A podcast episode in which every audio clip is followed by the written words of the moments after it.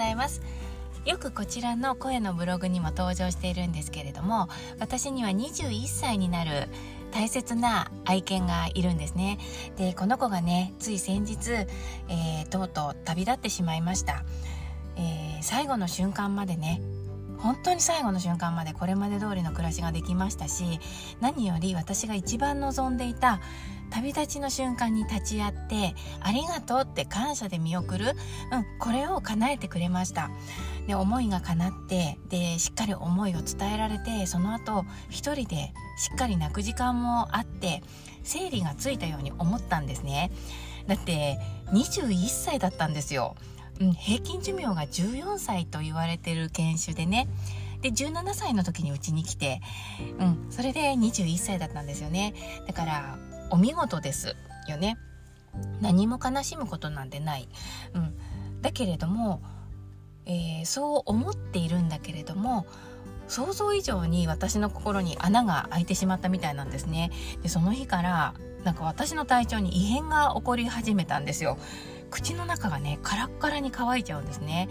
で食事を取りづらいほど乾いていてだから水を頻繁に飲むんだけれども一向に良くならないんですよ。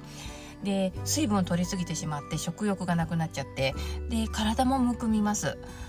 あこれコロナかなって疑ったんですけれどもいや違う、更年期かなと思って、なんか更年期の方が可能性高いんでね、まあいろいろよぎったんですけれども、あの、結果は極度のストレスだったんですね。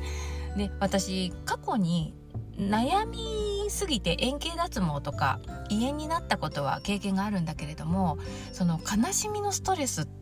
で悲しみのショックでこういうことが起こったっていうのは初めてなんですよ。で、その事実がショックでした。でその愛犬の旅立ちっていうのは悲しむ出来事じゃないね彼女は立派に旅立ったから私も心残りはないっていう風に整理がついてるはずなのにまあ、このざまですよ。なんか余計悲しくなりますよね。うん。で、私は占い師なので、悩みがないような顔して過ごしてるんですね。まあ、これこだわりです。こだわりのプロ意識なんですが、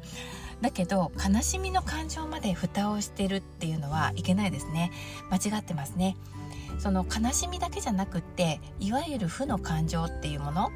怒りとか不安とか恐れとかね。蓋をするだけで存在は消えないままにその心の奥底で行き場を失っちゃうんですよね。でこの感情を表に出してもらえないから出られるところから出やすい形で現れようとするんですねで体の不調として現れてきてこの感情を無視しないでっていう風に体が警告するんでしょうね。うん、で、えー、まあこういう風になってしまって、まあ、初めて気づいちゃうんだけれどもあのその前にじゃあどうすればよかったのかっていうとねやっぱり感情を素直に受け止めて味わいきることですよね。もうどっぷり使う。悲しいんだったら悲しいって素直にねどっぷり使ったらよかったんですよ。で行くところまで行っちゃう。でもう上を見るしかできないところまで落ちてみるとよかったんじゃないかなと思います。そしてその出来事に初めてそこで意味を見いだす。意味を考えてみるんですよね。中途半端なね悲しみ具合で意味を見いだそうとするとやっぱり無理が生じるんですよ。それこそ感情に蓋をしてしまう行為になったりとかうん。あの自分で自分を言い聞かせてるような状態になっちゃうんですよね、えー、人間にはあのもともと備わっている感情っていうのが5つあるんですね、うん、でその中に悲しみっていうのが入っています。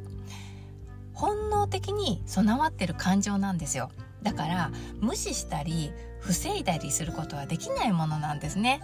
うん、っていうことを私はよくお客さんや生徒さんに言ってるのにまあ自分がねあのこういうことをしてしまってあこれもまたあの愛犬からねあのさせてもらったありがたいすごく尊い経験だなと思いました。えー、ということで今日の話から何か拾っていただける点があれば嬉しく思います。ではまた。